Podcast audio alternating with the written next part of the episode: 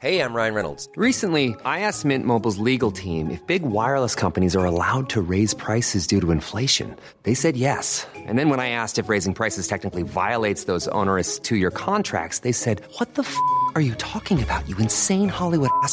So to recap, we're cutting the price of Mint Unlimited from $30 a month to just $15 a month. Give it a try at mintmobile.com slash switch. $45 upfront for three months plus taxes and fees. Promo rate for new customers for limited time. Unlimited more than 40 gigabytes per month. Slows. Full terms at mintmobile.com. Dixo presenta Fuera de la caja con Macario Schettino. Dixo is back. Bienvenidos. Esto es Fuera de la Caja. Yo soy Macario Schettino y le agradezco mucho que me escuche y sobre todo mucho eh, que haya tenido paciencia durante tres meses que no hubo emisiones de largo aliento porque andaba yo un poco complicado, eh, no tenía yo mucho tiempo de grabar ni tampoco tiempo de pensar demasiado, entonces no habíamos tenido la oportunidad de tener estas cápsulas que a muchos de ustedes les eh, parecen interesantes, pero ya estamos aquí de regreso, eh, un poquito para recuperar lo que veníamos platicando en el transcurso de, de este año empezamos eh, hablando de una combinación extraña que se me ocurrió a mí, partiendo de esta idea de que los eh, jóvenes y niños mexicanos tienen un problema importante de autoestima. Y le decía yo, me, fue eh, ilustrado esto por una maestra en un evento con profesores de educación media superior, ya me corrigió la persona que me invitó, fue, eran profesores de prepa, y todos ellos coincidían en que el principal problema que tienen con los jóvenes que llegan con ellos, o era así hace unos años que, tuve este evento, era un problema de autoestima.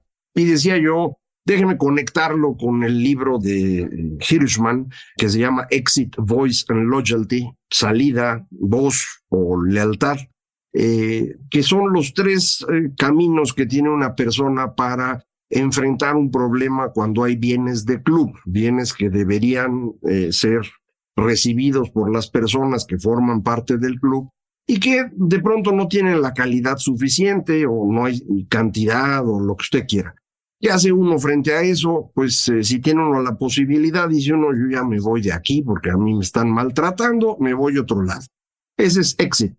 Eh, la segunda posibilidad es, no me puedo ir, pero pues voy a armar la de tos y empiezo a reclamar. Ese es voice. Y la tercera opción, cuando no tiene uno ni la capacidad de irse, ni el coraje para reclamar, pues es aguantar vara. Ese es loyalty. Y eh, comentaba eh, la forma como uno puede enfrentar el problema de baja autoestima cuando no lo resuelve uno, va a seguir uno de estos tres caminos, eh, tratar de salir de la baja autoestima humillando a otros, el eh, convertir esta baja autoestima en un eh, proceso de reclamo continuo y de resentimiento, o bien aguantar vara y convertirse en un personaje sumiso y capaz de aguantar cualquier cosa con tal de seguir dentro del grupo. son los tres caminos que comentábamos en, en aquella ocasión. Eh, después lo que hicimos fue eh, platicar acerca de las mediciones que hay de la cultura eh, de los países, fundamentalmente de dos personas que se convirtieron en grupos, el señor Gert Hofstede, que en mi opinión es el primero que empezó a hacer estas mediciones, aunque sus publicaciones pues ya más formales son un poco posteriores y la otra persona es el fundador de la encuesta mundial de valores eh, que empieza en 1981 como una encuesta europea y después va creciendo para incluir a muchos países del mundo. México forma parte de esa encuesta mundial de valores. Hasta donde yo recuerdo, Banamex era quien hacía la parte eh, de México. Y estos dos estudiosos eh, lo que hacen es tratar de entender las diferencias culturales entre países eh, con base en esquemas que ellos construyen. Hofstede lo que hace es definir originalmente cuatro dimensiones, la distancia del poder, la relación individual colectiva, la aversión o miedo a la incertidumbre y una cosa extraña que llama masculinidad, que en los hechos es algo así como entre asertividad y agresividad. Eh, a mí siempre me ha molestado el nombre, pero pues él lo puso. Eh, en estudios posteriores sumó otras dos dimensiones, la forma de ver el tiempo, el corto y largo plazo, y una cosa que traducíamos aquí como permisividad. Eh, ahí ya me corrigió uno de ustedes, afortunadamente, que se puso a ver todos los datos de Hofstede y dice, México no es el país de mayor permisividad en el mundo, es Venezuela. Y tiene razón, efectivamente son eh, los dos países que están muy lejos de cualquier otro.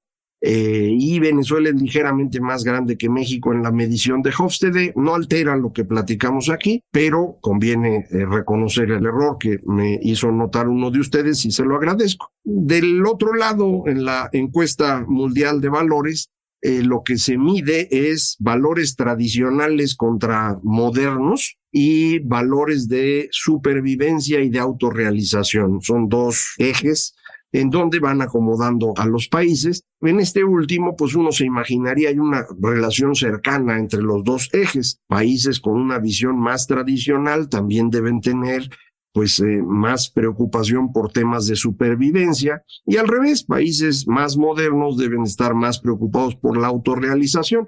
Efectivamente así es, hay una correlación, pero no es una correlación perfecta. Gran variabilidad al interior de eso, por eso hay esos dos ejes, eh, y con base en ellos van acomodando a los países y resulta pues que, que, quedan en grupos de países mm, muy culturales, digámoslo así. Eh, por ejemplo, toda la Europa del sur, la parte mediterránea, la parte católica, eh, se parece mucho a América Latina en términos del nivel eh, que tienen entre supervivencia y valores de autorrealización pero sí hay una diferencia grande en términos de valores tradicionales contra modernos. Eh, Europa es más moderna que América Latina, en términos de esta medición que acabo de comentar.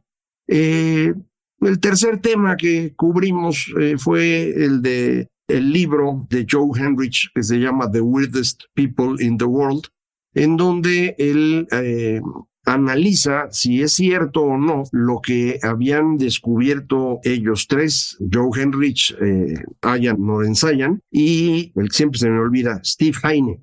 Ellos tres eh, descubrieron a inicios de este siglo que los eh, estudios que se hacían, estudios eh, psicológicos que se hacían en todo Occidente, estaban hechos con personas occidentales y las conclusiones no eran extendibles al resto del mundo. Y entonces ellos inventaron el acrónimo WEIRD, que esa palabra en inglés significa alguien raro, extraño, y el acrónimo se refiere a las características de las personas que eh, respondían a estos estudios. Todos ellos eran de países occidentales, educados, industrializados, ricos y democráticos. De ahí viene WEIRD. Lo que hace en el libro eh, es Primero explicar si esto es cierto o no, si hay una diferencia entre las personas que viven en esos países y el resto del mundo en términos de medidas psicológicas. Eh, encuentra que sí, esa es la primera mitad del libro. Y la segunda mitad del libro es eh, explicar por qué hay esa diferencia. Y él eh, explica este proceso a través de algo que él llama el programa de casamientos de la iglesia, la iglesia católica, se entiende, que es un cambio fundamental con la forma natural, entre comillas, mediante la cual los seres humanos se ponen a vivir en nuevas familias. En buena parte del mundo, hoy todavía, y en todo el mundo hace dos mil años, eh, la gente mm, cuando se casaba se movía a vivir a la casa de la familia, ya fuera del padre o de la madre, es decir, del esposo o de la esposa. Esto varía, ¿no? Pero siempre era así. A, esto le llaman los expertos patrilocal o matrilocal dependiendo de a dónde se tenía uno que mover. Por ejemplo, en la India es el ejemplo que comentaba yo en el video original. Cuando se casan dos jóvenes, se van a vivir a la casa del joven y la esposa pues se convierte en una subordinada de la mamá del joven, eh, una especie pues de persona de servicio doméstico ahí adentro de la casa. El que manda es el papá del joven, eh, se mantiene una estructura pues, bastante vertical y autoritaria pero hay una familia extendida muy fuerte, muy sólida. Así es como vivíamos los seres humanos tradicionalmente. Estas familias son las que daban la cohesión a nuestros eh, grupos sociales, porque es muy difícil el eh, vivir en grupos grandes. Para vivir en grupos grandes, yo necesito tener alguna información de si los que se acercan a mí son o no confiables. Esto no es nada sencillo. Eh, resulta que si uno trabaja y el otro no, pues eh, se va a llevar parte de mi trabajo, va a abusar de mí. Y los seres humanos tenemos esa característica, somos abusivos. Si podemos conseguir algo gratis, lo intentamos. No es que todo mundo sea así, pero en general los economistas le llaman a esto comportamiento oportunista. Si podemos lograr que alguien trabaje en lugar de nosotros y nosotros cosechar, pues lo vamos a hacer. Y así funcionan muchísimos seres humanos, de manera que para uno es un problema eso, porque si yo voy a estar trabajando para mantener a todos, pues eso no es buena idea. Entonces yo necesito información de qué tan confiables son los demás. Eh, no puedo mantener en mi cabeza mucha información de ese tipo. Eh, Robin Dunbar, un etólogo británico, eh, realizando correlación entre el tamaño de los lóbulos prefrontales y el tamaño de la banda de homínidos, llegó a la conclusión de que los seres humanos pueden vivir cuando mucho en grupos de 150 personas. Podemos identificar rostros de muchas más personas, pero la confianza en otras personas se va a mantener en este pequeño tamaño, 150. Eh, con eso, pues podemos vivir en grupos eh, chiquitos, como habíamos vivido toda la historia. Romper ese límite implicó una construcción cultural que generara confianza. Y eso es algo que ya hemos platicado en otras ocasiones aquí mismo, en estos eh, podcasts de largo aliento, eh, de cómo inventamos la adoración a los antepasados, eh, cómo estos antepasados permitieron que el grupo ya no fuera de 150, sino tal vez de 500 personas. Eh, y cuando varios grupos de 500 personas empezaron a vivir juntos, fuimos construyendo una jerarquía de antepasados que se convirtió en una jerarquía divina y, es el origen del politeísmo, el tipo de religión que funcionó pues eh, prácticamente desde que tenemos eh, registros escritos, es decir, desde el 3000, 3500 antes de Cristo, hasta más o menos el 1000 antes de Cristo cuando empiezan a aparecer las versiones de monoteísmo. Todo indica que el primer monoteísmo es el zoroastrismo, allá en en Asia Menor, eh, perdón, más para allá, en, en la parte que es eh, Irán o, Persia. Y esta idea es la que aparentemente aprenden los judíos cuando son esclavizados y llevados a Babilonia. Recuerda usted que esto es algo muy importante para el pueblo judío.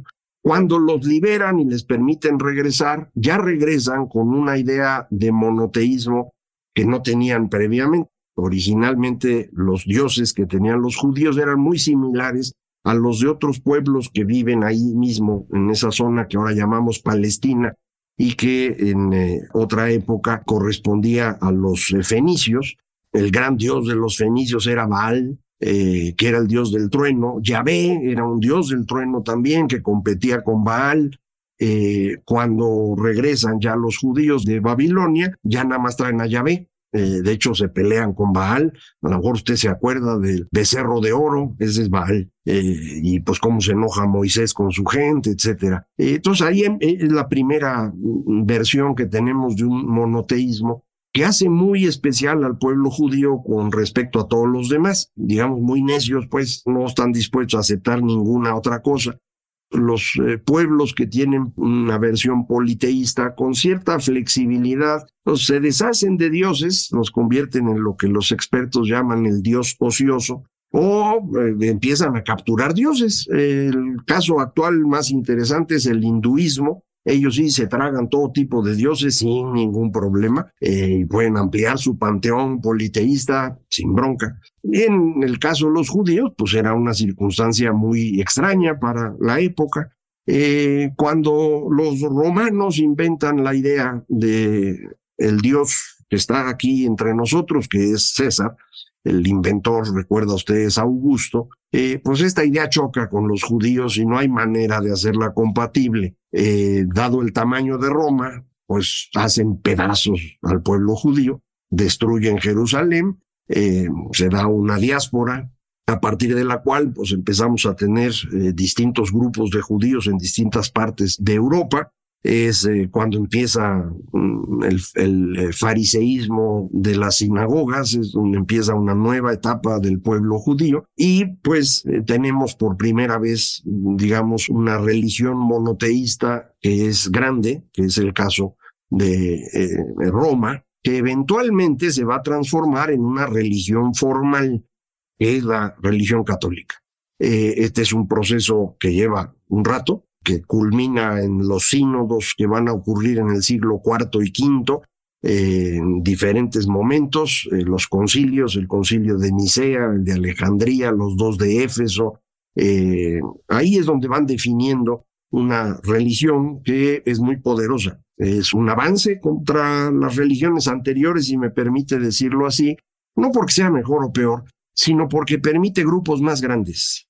Eh, ya no es de que pues este grupo viene de la ciudad donde el dios importante es Marduk o viene del lugar de donde pues, la, diosa es Ceres, ¿no? Eh, aquí todos somos del mismo Dios. Y si todos venimos del mismo Dios, pues todos somos confiables.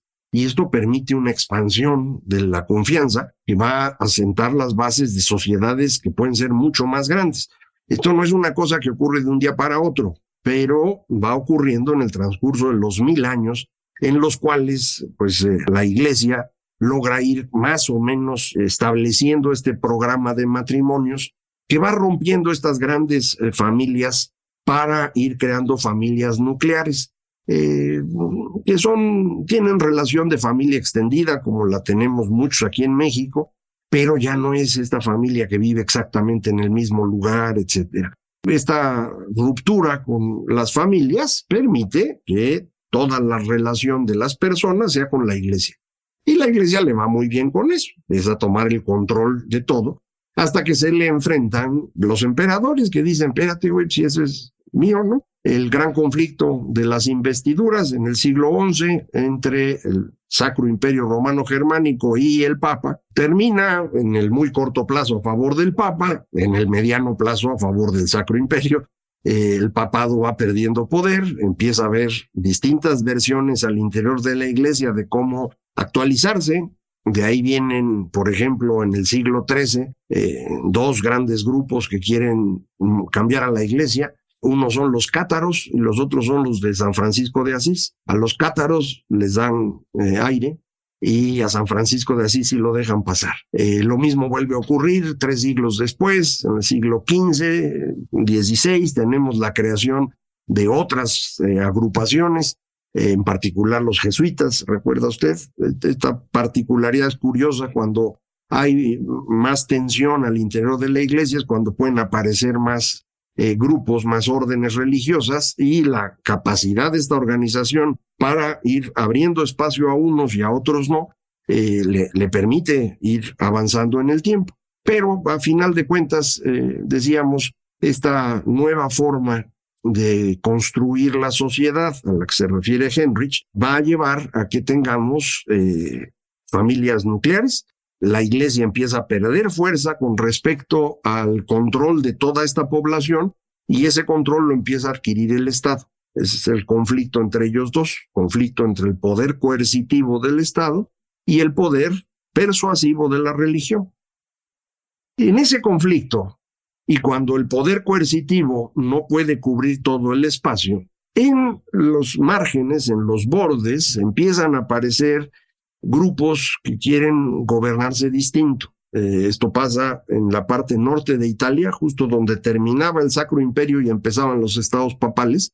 Ese cachito de ahí es donde empiezan a aparecer repúblicas, eh, la de Florencia, la de Luca, la de Mantua, la de Padua, y pues algunos logran sobrevivir más tiempo que otros. Al final el emperador acaba con todos. Eh, del otro lado, allá arriba, en las costas del mar Báltico, un poquito también del mar del norte, la Liga Hanseática. Y ya plenamente en el mar del norte, en los pantanos, en Países Bajos, también se hacen ahí ciudadcitas que intentan gobernarse solas y que tienen la fortuna de estar en los pantanos. Entonces ni quien vaya a molestarlos eso les permite ir construyendo su forma de gobierno propia Y ellos inventan la idea de que eh, todos somos iguales, tiene su origen en este esfuerzo de la iglesia por hacernos a todos iguales, para controlarnos a todos. Pero para estos grupos de Países Bajos, todos somos iguales, significa todos, no la diferencia entre religiosos y no religiosos, eso era lo que a la iglesia le permitía mantener el control. No, ahora ya no hay ventaja de ser religioso contra laico. Todos somos iguales. Partiendo de eso, la mejor forma de gobernarse es la democracia. Y la forma de sobrevivir es que cada quien venda y compre lo que le dé la gana, es decir, el libre mercado. Y cada quien debe pensar lo que le parezca conveniente y ese es el origen de la ciencia. Entonces, las tres cosas importantes de los últimos 500 años aparecen ahí, en Países Bajos. No aparecen así de la nada y de pronto ya funcionan. Es un proceso. Y en ese proceso siguen matando gente y quemando científicos y todo lo demás, ¿eh? No, no piense usted que de pronto así los protestantes eran bien buenas gentes y los católicos bien malos. Eso no es cierto. Y aquí aprovecho para responder algo que continuamente me reclaman algunos de ustedes, eh, y es que dicen, eh, parecería que usted se está comprando el cuento de la leyenda negra. La leyenda negra es eh, una narración que construyeron los ingleses para desprestigiar, deslegitimar a España cuando España era el país más poderoso del mundo, siglo XVI, principios del XVII. Es justamente cuando pues, el señor rey de eh, Inglaterra, Enrique VIII, está casado con la hija de los reyes católicos, eh, Catalina, y se quiere divorciar y no hay manera. Eh, entonces, pues, empiezan con los cuentos y demás para desprestigiar a los españoles y con eso pues empezar a construir su isla a su modo. Esa leyenda efectivamente existe, va a tomar varias veces fuerza en el eh, siglo XIX, a finales del siglo XIX, de hecho va a tomar fuerza desde Estados Unidos, ya no desde Inglaterra, para con ello pues desprestigiar a América Latina eh, y a España en América Latina y con eso favorecer la guerra de Cuba y de Puerto Rico, en donde Estados Unidos independiza a Cuba y Puerto Rico de España, mm, vuelve a aparecer de alguna manera, eh, dirían algunos ahorita. Yo ya no estoy seguro que esto sea cierto. Mm, lo que estamos platicando ahorita no proviene de esa idea, ni mucho menos. Eh, sí hay mucha evidencia de que los países que se convirtieron al protestantismo lo hicieron porque la idea de que todos somos iguales, de la democracia, del libre mercado y de la ciencia, iba más rápido ahí que en otras partes. Y la capacidad que tenía el papado para controlar esa región era mucho menor. También es un tema geográfico. Entonces, por eso se mueven de manera distinta. Pero recuerde usted, entre los protestantes eh, se vuelve muy importante el acceso directo a la palabra de Dios, a la Biblia algo que en la Iglesia Católica no existía. Había un intérprete que era el cura. Eh, la idea de que cada quien deba leer la Biblia eh, cambia las cosas. Primero hay que traducir al idioma que usan las personas y luego que lo lean. Entonces esto lleva eh, a, a una tasa de alfabetización mucho mayor en los países protestantes. Y esa tasa de alfabetización solita en el tiempo se vuelve una diferencia muy significativa. Un segundo reclamo que me han hecho es que estas ideas de los derechos humanos y el libre mercado y todo lo que he dicho eh, realmente no es un tema de los eh, holandeses o los anglosajones, sino que viene de España. Y en particular viene de la escuela de Salamanca. Eh, se le llama Escuela de Salamanca, una secuencia de personas, no todas estuvieron en Salamanca, pero así le llaman, eh, que fueron construyendo ideas efectivamente asociadas a derechos humanos, al libre mercado y demás. Eh, los que a lo mejor conoce ustedes, Vitoria, Suárez, eh, Juan de Mariana, son los más famosos, que sí efectivamente construyeron esto, pero hay una diferencia importante. Lo construyen alrededor de la lógica católica, del tomismo, combinación o fusión que hace Santo Tomás de la doctrina católica con Aristóteles. Eh, eso es el gran trabajo de Santo Tomás de Aquino. Él construye esta lógica que se vuelve la base filosófica de la Iglesia Católica. Eh, primero ya lo andaban tratando de quemar, pero al final acaban aceptando el trabajo de Santo Tomás y la doctrina tomista es la base de la Iglesia Católica. Precisamente por eso lo que hace la Escuela de Salamanca no es propiamente moderno, es tradicional, forma parte de la lógica previa a la ruptura. Y es por eso que de ahí no puede uno derivar ni la democracia propiamente hablando, ni los derechos humanos como los entendemos hoy. Sí puede uno encontrar eh, cierta lógica parecida a lo moderno, pero dentro, insisto, de esta estructura atomista, de la dependencia de la existencia de un Dios que tiene que ser además el Dios de ellos. Y eso es lo que hace incompatible eso con el mundo moderno. Eh, no es porque haya cierta predilección por los anglosajones, es que o sí se trata de cosas un poquito distintas. Bueno, ya hemos juntado la información de lo que estuvimos platicando y esto creo que sienta las bases para poder entender la aplicación de todo ello a nosotros, a México, a la circunstancia actual, eh, alrededor de el tema con el que cerré las primeras grabaciones de largo aliento, que era el tema de las utopías. Eh, voy a, tratar de juntar todo esto, ya habiendo, espero, resuelto algunos de estos temas que se habían quedado pendientes para la próxima emisión, que ahora sí, le aseguro, va a venir muy, muy pronto. Muchísimas gracias. Esto fue Fuera de Caja.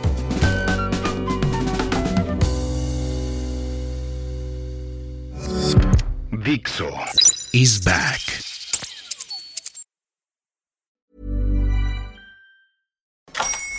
Hola, buenos días, mi pana.